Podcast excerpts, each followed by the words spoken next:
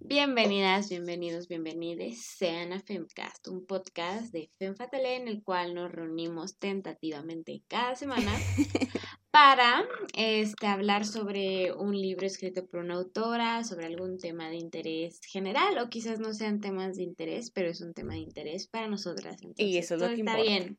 Exactamente. Entonces, bueno, buenas noches, este, estimado público, ¿cómo están? Espero que estén bien. Eh, estimada co-conductora, ¿cómo estás? Oli.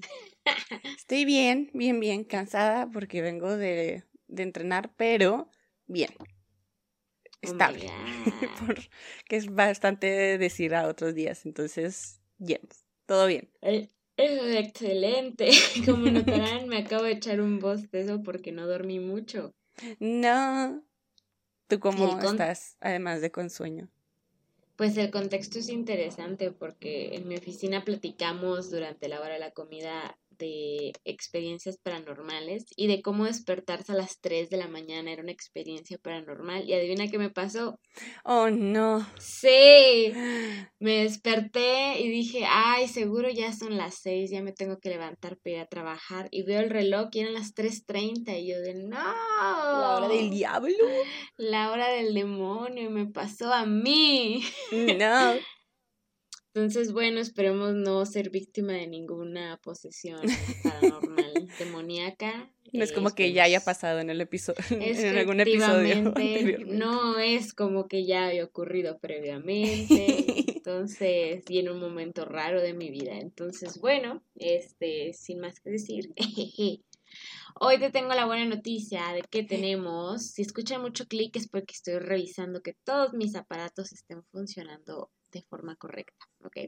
Ok. Eh, es- espero estés feliz porque hoy tenemos una reseña de un libro. ¡Yay! Yo siempre estoy feliz que hablo es. contigo, Leslie. Ah, yo no. no te creas, yo sí. yo también. Este, pues bueno, hace rato que no me tocaba hacer reseña, creo. Creo que Y- es. Bueno, el último fue el- el de la cabeza de mi padre, Barbie. ¿no? Sí. O sea, Ay, cuestión no, de reseñas. entonces- Sí, fue en julio entonces. No, hombre, ya me había aventado un buen rato. Ya tocaba. Ya tocaba. Entonces, bueno, este libro lo leí hace un ratillo, como no me acuerdo, no tengo memoria de hace cuánto, o sea, pero en este periodo de meses, ¿ok? Y la verdad es que es un muy buen libro y me emociona mucho poder hacer esta reseña el día de hoy. Porque, no sé si recuerdas, Laura, que en nuestro episodio de diciembre, nuestro episodio especial donde hacíamos una pregunta de qué libros queríamos leer este año, yo mencioné este libro. Dije, yo quiero leer algo de la que ganó el premio Nobel en ese año. Oh my Ernaux. god. Noise. Y especialmente un libro que se llama El Acontecimiento, ¿ok? Entonces, bueno, si quieres empezamos hablando un poquito de la autora. ¿Quién es Arnie Ernaux? Cuando anunciaron el premio Nobel yo no tenía idea. Lo siento. Ok. Perdón por no Eh, ser tan culta. Perdón. Así es. Bueno, entonces esta señora nace en 1940 en La France, ¿ok? Y en el 2022 ganó el Premio Nobel de Literatura. Su obra es principalmente autobiográfica. Ella misma dice, yo escribo para vengar a mi raza. Y después Uy. dice, vengar a mi sexo, porque ella es una mujer que tiene una familia de ascendencia obrera. Y el tema de las clases sociales o de las clases económicas eh, tiene muchísima presencia en sus libros. Y bueno, ella también dice, yo escribo para vengar a mi sexo porque justamente habla de la importancia de que se cuenten historias de mujeres, ¿no? Y de cómo estas historias están ausentes en la mayoría de los libros escritos por hombres e incluso, e incluso en algunos libros escritos por mujeres, ¿no? Ok. Entonces, bueno, ella tiene como que este enfoque de que exista representatividad, representación de personas, mujeres, obreras específicamente.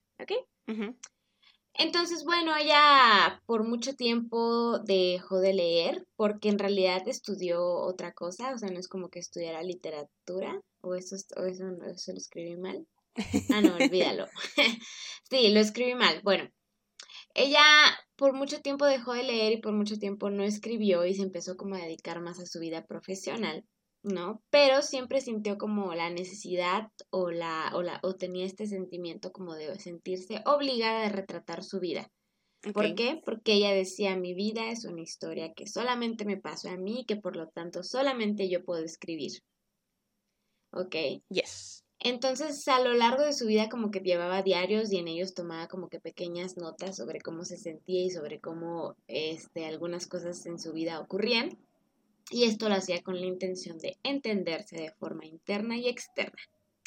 Especialmente le ayudó a entenderse, a entender más bien la influencia que su género femenino, ¿no?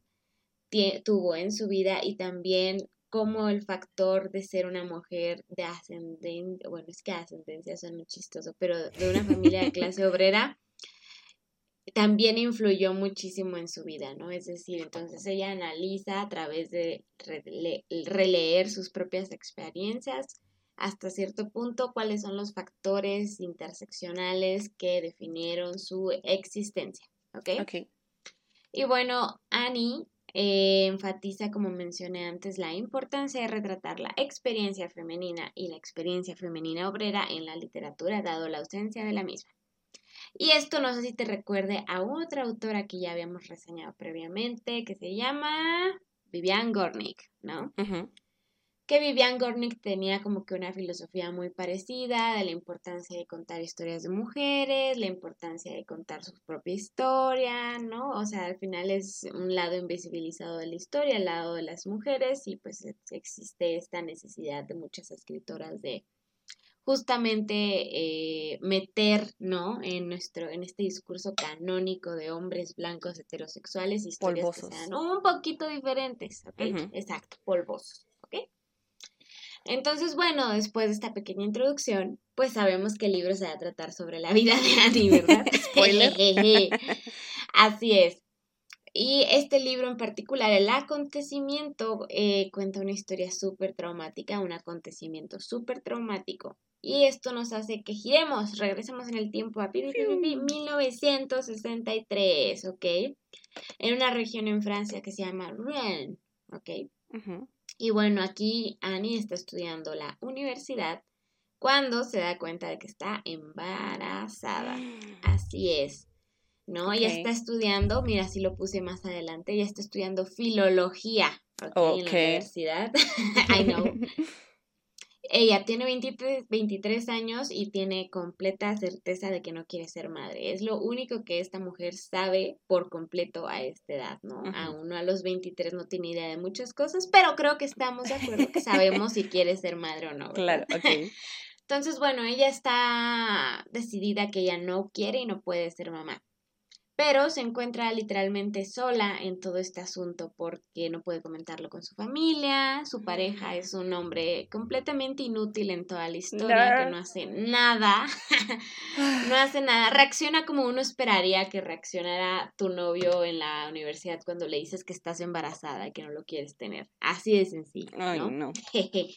y adicionalmente tiene el pequeñísimo detalle de que abortar es ilegal. ¿Ok? Mm, Entonces, bueno, en ese momento en Francia era ilegal abortar y las personas que abortaban eran castigados o castigadas con prisión y multa. ¿ok? Oh, shit. Era prisión y multa hacia el autor de cualquier práctica abortiva y esto aplicaba tanto para la mujer que tomó la decisión de abortar o accedió a abortar o el médico, la médica, el personal de salud, la persona que haya realizado el aborto, la partera, la abortera, ¿no? Que haya, o sea, que haya accedido a tener, a realizar este aborto. Esas personas eran las que se podían quedar sin licencia. Oh, shit. Incluso.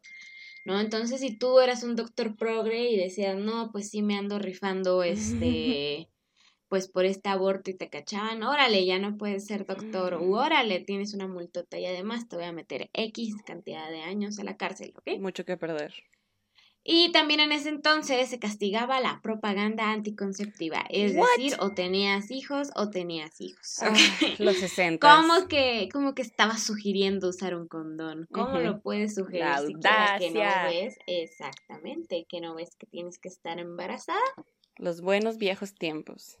Yes, exacto. Entonces, bueno, Evidentemente, mi celular está sonando, pero por favor ignórenlo. Este, evidentemente, pues esto no, el hecho de que fuera el aborto ilegal, no era un impedimento para que las mujeres que querían abortar, pues abortaran. ¿Ok? Pero la pregunta es cómo, cómo abortaban las mujeres antes de la legalización y cosa muy importante que yo no me había dado cuenta, antes de la ausencia del Internet, o sea, durante la ausencia del Internet. Porque bueno, poniéndome, o sea, mientras leía el libro, yo entré en un shock de millennial, generación Z, ¿no? Que estoy segura que ofendería a muchísimos de mis jefes, eh, no se crean. este, porque yo decía, pero ¿por qué no esta mujer busca en internet? Y yo me di cuenta, amiga, ah. todavía no había internet. ¿no? Entonces es muy interesante cómo el Internet pues también de alguna forma es una herramienta para enterarse de cosas que no, quizás no te tenías que enterar en esa época, ¿no? Entonces, bueno. Este, esto pues no es un spoiler porque pues ya de esto se trata el libro, de que ella cuenta la historia de cómo abortó.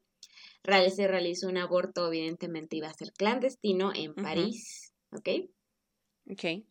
Y bueno, pues claramente va a abortar porque es la historia del libro, pero lo que nos cuenta es todo el proceso y todo lo que batalló para pues, poder llegar a ese momento, ¿ok? Holy shit. Entonces, ¿qué es lo más impresionante para mí de este libro? Que esta es una historia muy cruda, sin censura. Ahora sí mm. que no censure, ¿no? Y es muy, una historia muy cruel y, y al mismo tiempo es muy real de su aborto clandestino, ¿no? Eh, porque al final esta mujer literal, todas tenemos pensamientos que realmente no compartimos con nadie porque somos demasiado íntimos, pero esta señora dice, voy a compartir eso que es súper íntimo en un libro y voy a publicar, exactamente, ¿no?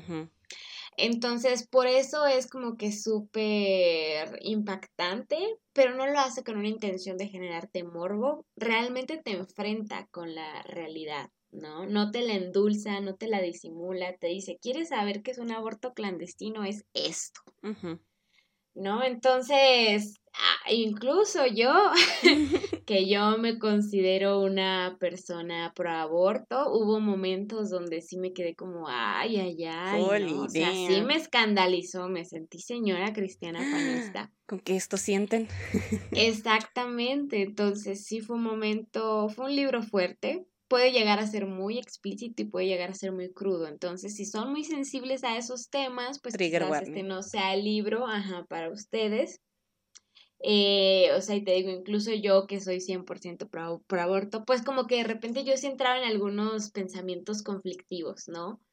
Como que algunas acciones que realizaba la Ani, yo decía, Ani, pero mm, oye, ¿cómo puedes haber hecho esto? Exacto, ¿no? Y por eso te digo, ella realmente se vulnera, o sea, se desnuda, entre comillas, ante ti, te muestra todo lo que es ella, lo bueno y lo malo también. No se realiza una autocensura, ¿no? Entonces ella te dice, yo hice esto y pues mira, te lo presento, ¿no? Entonces, Así es, de alto impacto enterarte como de los secretos más, más secretos, irónicamente, de una persona.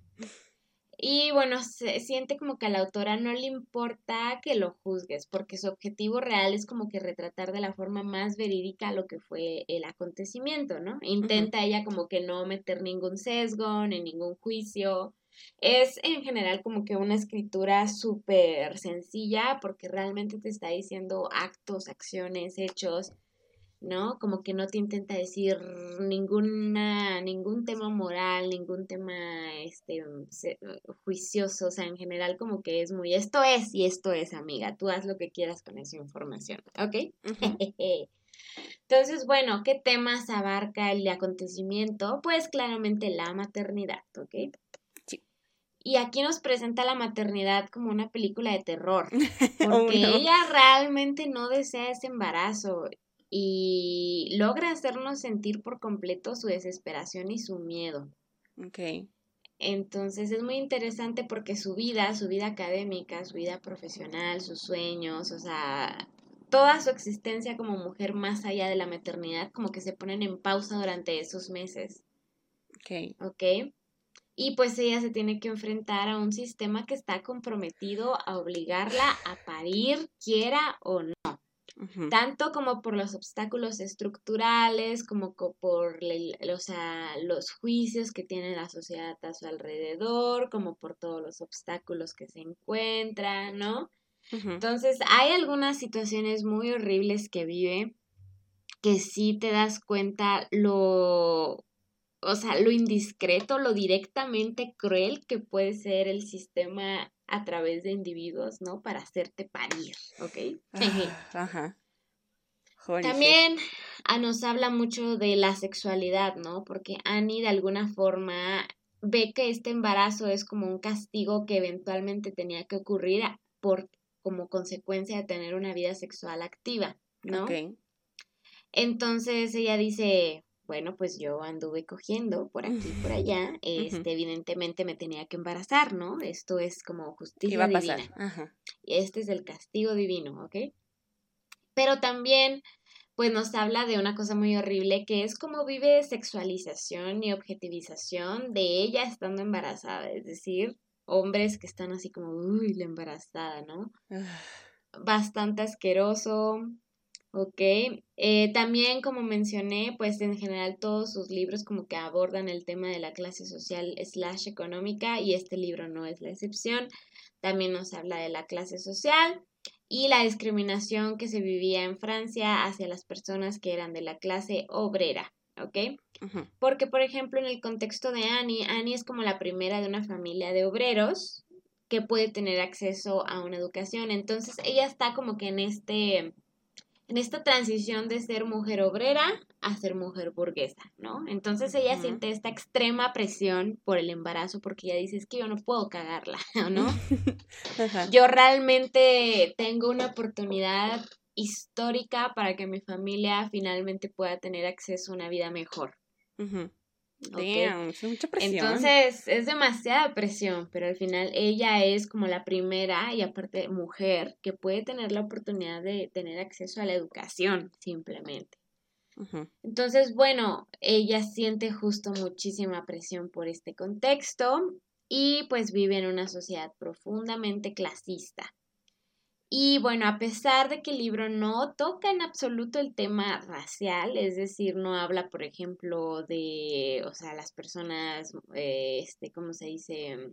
musulmanas que habitan en Francia, bueno, racial y religioso, ¿no? Racial, étnico, slash religioso, personas, por ejemplo, negras, o sea, no, esas personas realmente no aparecen en la historia. Okay. ¿no? Pero bueno, contexto, pues estamos hablando de la historia de una mujer, sí, obrera, sí, francesa, pero blanca al final de cuentas, ¿no? Entonces es su experiencia de mujer blanca. Eh, pero bueno, o sea, el libro te da como las herramientas para entender que si esta mujer estaba siendo tratada así por este sesgo que había por ser una mujer de esta clase social, pues bueno, uno empieza a pensar cómo le iba a las personas, ¿no? Que tenían todavía más factores en su contra, entre comillas, ¿no?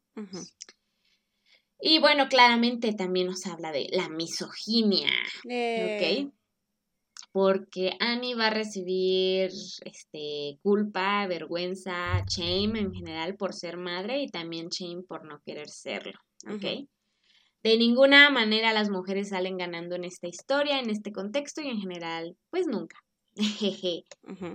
¿Ok? No importa qué decisión tomen, pues realmente siempre va a haber un juicio. Y exactamente. Siempre va a haber un juicio y siempre va a haber una crítica y siempre va a haber una reacción negativa.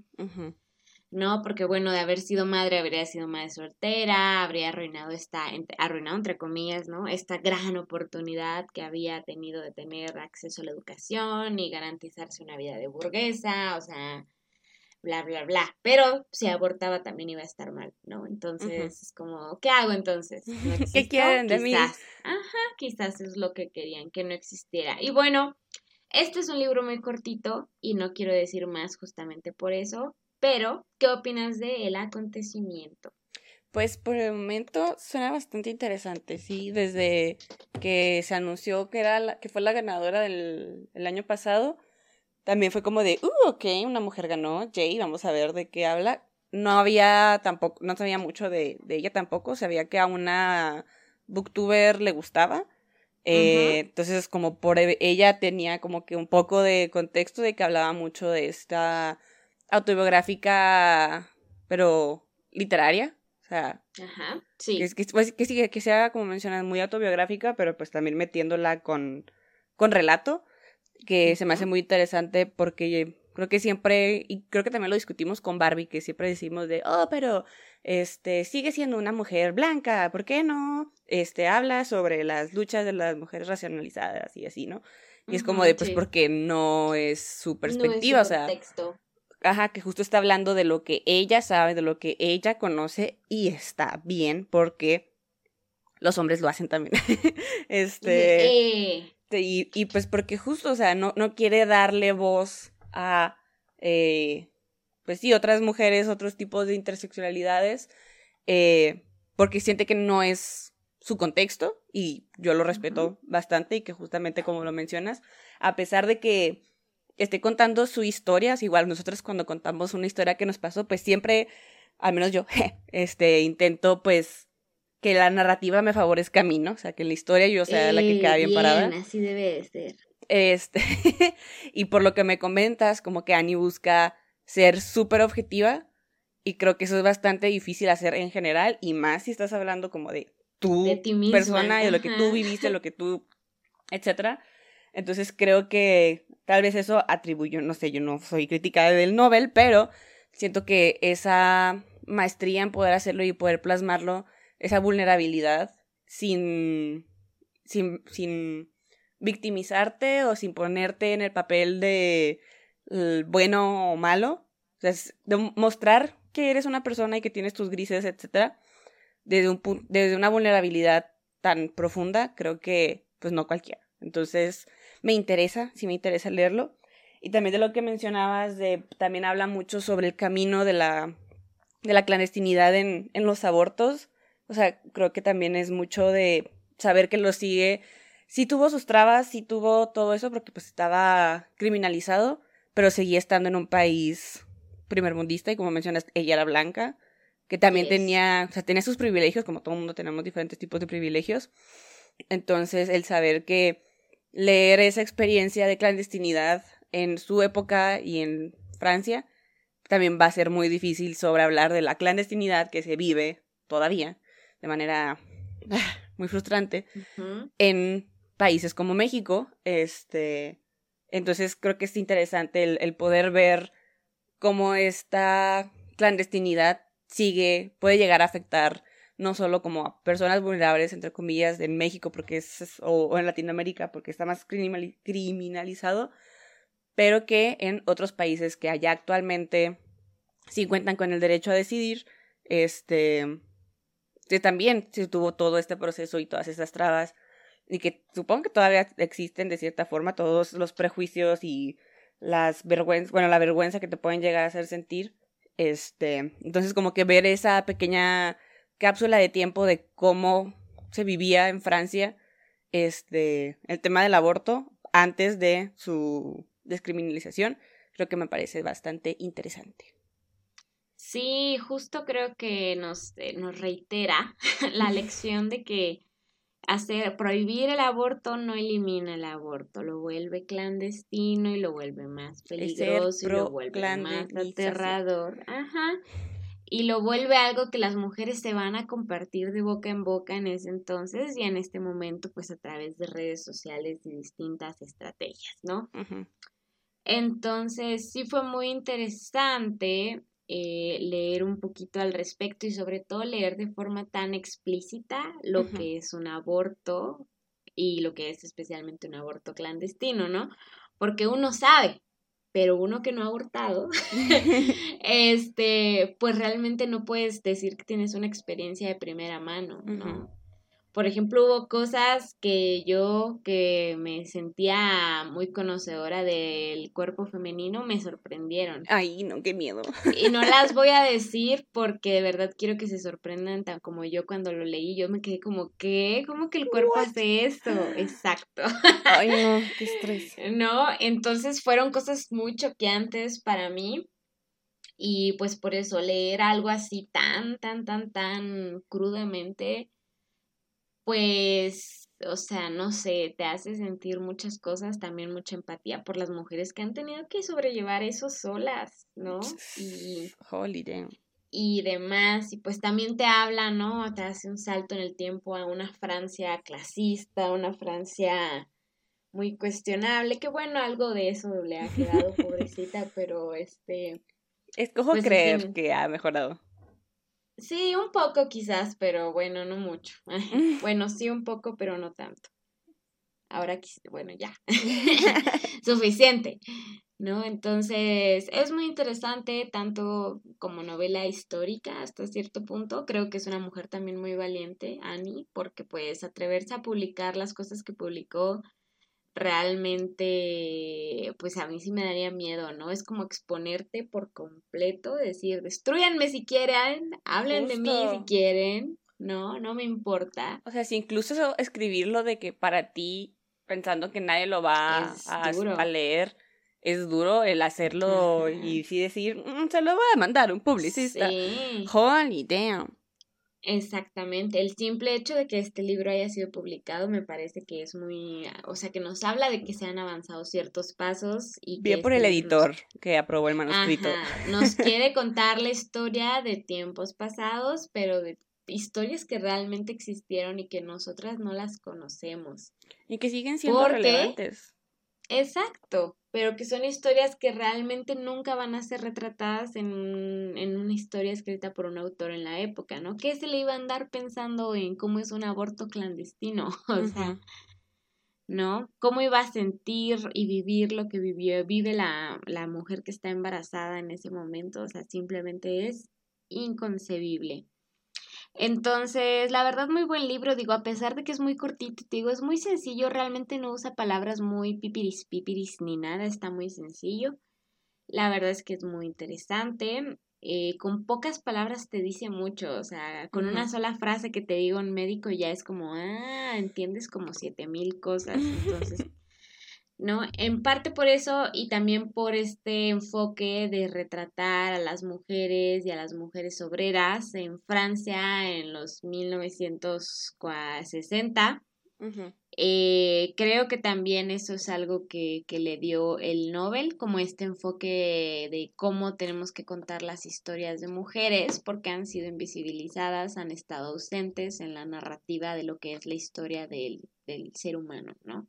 Ha sido la historia del hombre, pero nunca la historia de las personas Del otro 50% de la población. del otro 50%. Y claro, pues nos falta más representación de personas LGBT, personas afro, personas este, asiáticas, personas latinoamericanas, personas indígenas y demás, ¿no? Entonces, muy interesante creo yo y pues bueno, creo que encaja mucho como con nuestra filosofía de FEM, Yay. esta autora y este libro.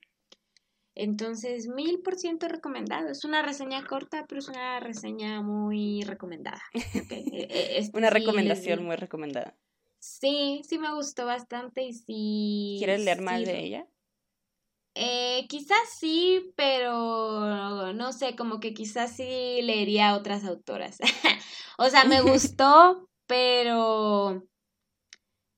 Y los otros, o sea, como que esta era la historia que más me llamaba la atención de ella, porque bueno, tiene otras novelas donde, por ejemplo, habla de su vida sexual, de su vida amorosa, ¿no? Que igual debe de ser muy interesante, pero si tengo poco tiempo, como que quizás me gustaría leer otras voces, ¿no? Ujú. Y ya. O sea, como que me di una idea, me gustó, es muy buena, pero pues también quiero como conocer más autoras y justo conocer otras perspectivas, ¿no? A lo mejor otra autora me diría, está loca la Annie Ernox, y está bien, we agree to disagree. Yay. Y así, ¿algo más que quieras comentar de este abortivo libro? Eh, pues nada, creo que también es importante mencionar que a pesar de que el Nobel puede ser cuestionable y criticado y tiene sus dramas, este, También está dado por un montón de señores rancios. exacto, y aparte pues el, el tema de que no hubo entrega del Nobel, no me acuerdo en qué año también porque... Por el acoso sexual o algo así, ¿no? Sí, o sea, sigue siendo Nice. un premio inventado por personas hegemónicas, pero eh, al final del día, pues justamente ayuda a que el ganador o ganadora en este caso se ponga en el mapa. Entonces, Exacto. eh, pues está chido que es que se haya escogido a, a una mujer y que justamente es una mujer que habla sobre mujeres, para Cosas mujeres. de mujeres. Ajá. Entonces, el, el, el- no quiero decir que caer en el juego del Nobel y solo porque unos viejos polvosos dicen que porque algo es literatura, es literatura. Este, pero es, es bueno saber que sí hay un impacto. Porque, como mencionabas, ni tú ni yo sabíamos mucho de, de Annie. Y justamente si no hubiese sido por el Nobel, pues tal vez eventualmente nos hubiésemos dado cuenta, pero no hubiese estado en nuestro mapa o en nuestro radar como tan notoriamente, de no ser por la cobertura que hay. Y creo que es justo ejemplo de por qué es, no solamente es necesario el leer autoras y decir, ah, está chido y no se lo voy a recomendar a nadie, sino el comentarlo, compartirlo, como lo estamos Hacer haciendo un en este podcast caso. con tu amiga. Exacto. este, pues porque justamente, pues todo lo que hacemos, quieras o no, es político, entonces nuestro consumo es político, nuestro consumo le dice a el capitalismo de, oh, la gente quiere leer esto, y eso le dice a las editoriales para que pues busquen autoras de este tipo o se le haga más tiraje a libros de este tipo. Eh, entonces, sí, creo que es justo importante el, el saber reconocer que los libros que existen en el mundo eh, y que son premiados por el Nobel, tal vez unos lo merecen, tal vez unos no, em, pues sí ayuda a poner cosas en el radar y justamente el divulgarlo y platicarlo así como lo estamos haciendo, pues también ayuda y es lo que siempre les decimos, o sea, no se queden solo con la lista de bestsellers o la lista de los ganadores al Nobel, sino busquen y, y encontrarán muchas cosas. Creo que también lo hemos mencionado en el podcast que cuando empezamos a hacer el podcast era como de, bueno, y ya me acabé mis libros escritos por mujeres europeas, ahora que voy a leer. Eh, y es cuestión nada más de rascarle poquito y van saliendo y terminas con una lista enorme de cosas por leer. Em, y pues que la, que la influencia de estos grandes medios exista eh, y se le dé voz y tono a, a mujeres, pues también un pequeño aplauso por el Nobel. No tan fuerte, pero pequeño aplauso por el Nobel. Sí, o sea, creo que al final es como aprender a jugar el juego, ¿no? Es decir, a pesar, o sea, jugar dentro del sistema para lograr como un poco lo que tú necesitas. Entonces, si un premio Nobel va a garantizar que más se lean historias sobre mujeres, o que se lea una mujer, aunque sea blanca y demás, ¿no? No, pues bueno, creo que es una estrategia válida, ¿no? Y también es válida estar en contra de ese sistema y hacer tu lucha desde fuera. Justo ¿No? como adquirir esos libros de medios alternativos. Ajá, o publicarlo en una editorial, no sé, disidente o... Y eso creo que también, o sea, el hecho de que haya ganado el Nobel desencadena un efecto dominó interesante en el que, las editoriales van a decir, bueno, le ponemos la calcomanía de Nobel a sus libros y se van a vender más, pero aparte vemos que la gente está leyendo a una autora sobre estos temas, entonces, ah, si vemos que nuestras ganancias capitalistas están funcionando, pues vamos a sacar otros, eh, vamos a abrir la puerta, ¿no? A, intentar un trialaje de, de otro tipo de autoras, de otro tipo de historias. Entonces, pues, digo, se va haciendo esta cadenita de, ok, nos dimos cuenta que al público le gusta, vamos a intentar algo parecido, vamos a intentar también otra autora, etcétera, etcétera. Entonces, pues, creo que sí es una celebración que Annie haya ganado el, el Nobel. Así es, lo es. Al final es, o sea, ya lo han ganado mujeres anteriormente, pero estamos de acuerdo que son una minoría. Creo que incluso hicimos un episodio al respecto, no me acuerdo. Sí, ¿no? Pero el caso, creo, pero no me acuerdo si es podcast o si solo es eh, artículo en el blog. Lean el blog para saber si es así. Eh, descúbranlo, investiguenlo. Escuchen todos nuestros capítulos para saber si Ajá. así. Entonces, bueno, de alguna forma es como un techo, entre comillas, de cristal que se rompe. Claro que la experiencia individual, personal de Annie, pues es muy específica y eso influye a que pueda tener eso, ¿no? Quizás sería más difícil para una mujer indígena que vive en el Amazonas que señores en este, ¿dónde está el Nobel? Suecia, en Suecia puedan leer sus escritos. Entonces, pues al final eh, eh, las circunstancias de nuestra vida realmente definen muchas cosas, cosas que no podemos controlar. Entonces, sí. Aún así, eh, gran libro, muy importante historia. Muy brutal, no se lea si son de vómito fácil. Oh, no. Este, y es todo, muy recomendado este libro. Es de los favoritos del año. Wow. ser, así es, uno de los buenos. Exciting times. Ay, espera, solo tengo que bajar a mi gato porque no se puede bajar del escritorio. Ah, pobrecito. no sabe cómo bajar. Listo. ¡Au! Ya. Se escuchó su maullido. ya, ya, ya pudo bajar, ya. Sano y salvo, en el piso. Me alegra que esté bien, pero bueno, eso es todo de mi parte. No sé si tengas algo para recomendarnos o algo que agregar a este pequeño reseña pequeña reseña. Eh, creo que en cuestión de la reseña All Good, también me interesa bastante leerla. Y más porque dices que es un libro corto, jiji. Este... Sí, como 200 páginas y con letra grande. Uh, me sirve muchísimo. Eh, y creo que también tiene como, como mencionabas, de otras temáticas de su libro, también como de su relación con su mamá y con su papá. Entonces, that's always fun. Yes, en este libro no lo aborda tanto, tanto, tanto, pero parece que en otros libros sí. Mm, entonces también me interesaría a lo mejor leer algo así de ella. Eh, y en cuestión de recomendaciones no he visto nada, pero por una buena razón. Porque tengo una... O sea, la recomendación está medio ligada a eso, pero es... Ya me han escuchado hablar de que estoy en una colectiva que se llama Nortegiendo. Este...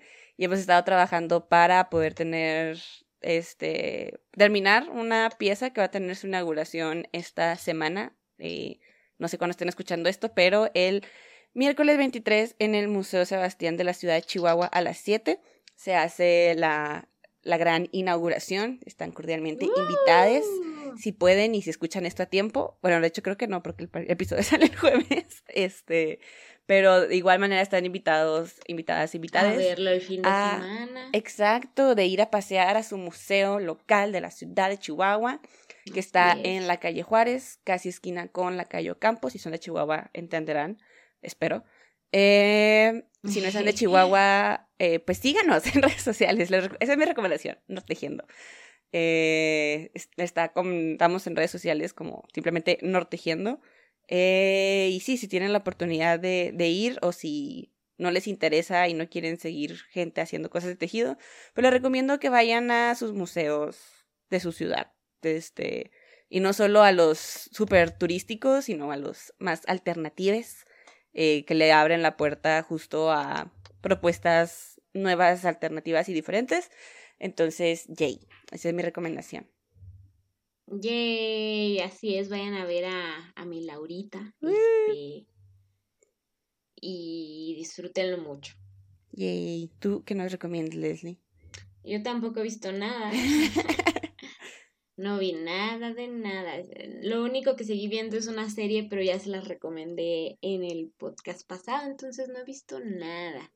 Ok, ok, it's fine. I'm so sorry. No hay problema, así pasa. Mejoraré, cambiaré. Tú ya eres la mejor, Leslie, no te preocupes. Oh my god. Qué emoción. Pero pues yo les recomiendo que vayan a ver la exposición. Thank yous. Eh, sí, estaba muy emocionada de saber cómo nos va. Todo va a salir bien. Claro que eh, sí. Y pues sí, no sé si quieras que diga nuestras redes sociales. Sí. Y pues podemos seguir esta linda conversación en nuestras redes. Nos pueden encontrar como fata.le o fata-le, fata.le en Instagram y con guion bajo en Twitter con doble E. Eh, también pueden eh, seguir, ya, me confundí, perdón. Pueden ver nuestro blog donde hay algunas reseñas y artículos o show notes sobre em, cada los episodios. Eh, y la página es femfatale con doble M y doble E al final, punto diagonal inicio. También pueden encontrarnos en YouTube, en Spotify, en todas sus plataformas de, de, para escuchar podcast, como el Femcast, y de igual manera todos nuestros links están en nuestro Instagram. Y pues creo que eso es todo por hoy.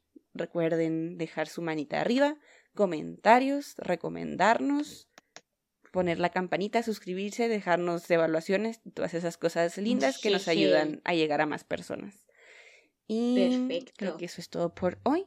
Muchas gracias por escucharnos y nos vemos en la próxima. bye. bye.